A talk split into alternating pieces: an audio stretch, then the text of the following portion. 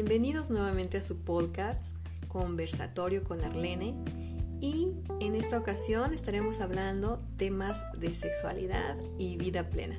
Acompáñame.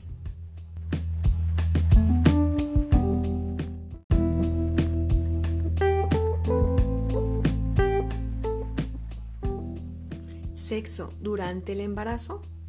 ¿Qué tan normal o qué tan difícil puede ser para algunas personas este tema? Durante mi práctica médica me di cuenta de que algunas mujeres eh, me referían el hecho de que su pareja durante el embarazo no las tocaba o no quería tener relaciones sexuales.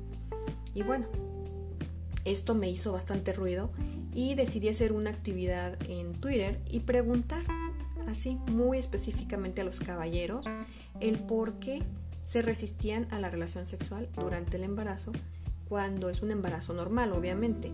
Eh, médicamente sí se limita la, relación sexual, pero solo si hay una amenaza de aborto o alguna circunstancia que ponga en peligro el, el embarazo. Y bueno, a esta actividad que realicé por medio de Twitter hubo varias, varios comentarios y saqué estas conclusiones.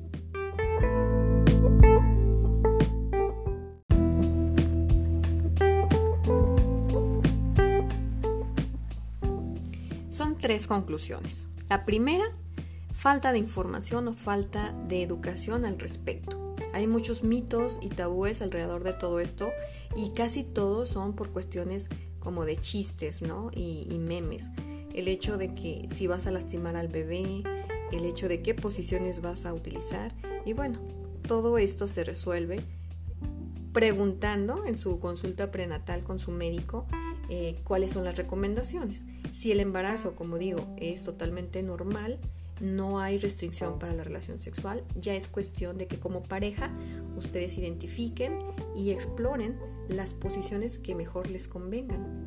Eh, el hecho de que la mujer esté embarazada eh, no quiere decir que haya pérdida de líbido, creo que todo lo contrario, somos unas bombas hormonales y evidentemente también necesitamos amor.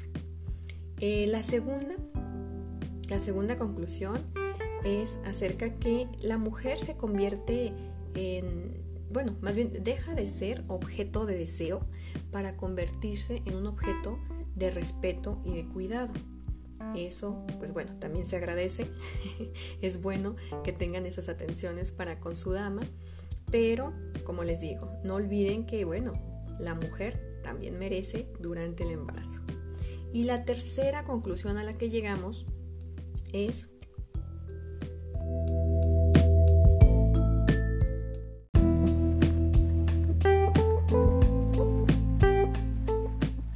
que posterior al embarazo, la mujer se convierte en la inmaculada imagen, y lo pongo entre comillas, la madre de mis hijos. Cierro comillas. Aquí choca la dicotomía de la mujer que quiero para coger y la mujer que quiero para madre de mis hijos. Ojo, no tiene por qué haber esta dicotomía.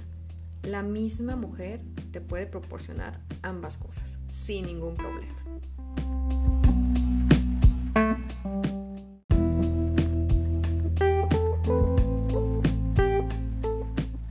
Bueno, ¿y qué pasa del lado femenino al momento de que ya eres madre? Este tema también se ha romantizado demasiado en toda Latinoamérica y obviamente en México. El hecho de que lo han visto ya como un sinónimo, ¿no? Eres mujer es sinónimo a madre. Y no es así. Sabemos muy bien que esto no es un sinónimo. Sabemos muy bien que hay mujeres muy felices decidiendo no ser madres, así como también las que somos madres y somos plenamente felices y estamos orgullosas de ello.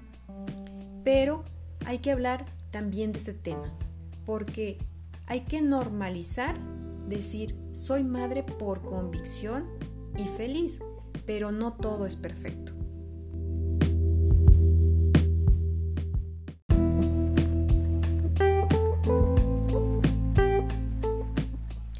Porque si lo hacemos ver perfecto, le será muy difícil o muy amargo a otras mujeres vivir los síntomas del embarazo en silencio y sin chistar creer que es parte del posparto estar tristes y no pedir ayuda, entre muchas otras cosas que pasan antes y después de un parto o una cesárea.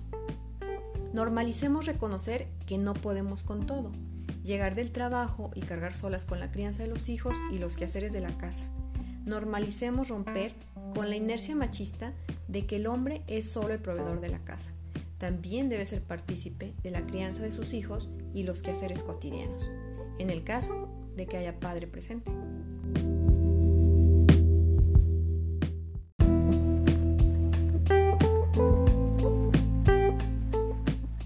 Dejemos el síndrome del yo-yo, que todo lo queremos hacer nosotras, todo yo, y aceptemos que se necesita, se necesita ayuda en este gran reto de la maternidad. Nuestra salud mental y bienestar físico también dependen de saber nuestros límites, reconocerlos y pedir apoyo cuando sea necesario. Así que espero que este podcast te haya ayudado un poco con tus temas de sexualidad y vida plena. Nos escuchamos en el próximo.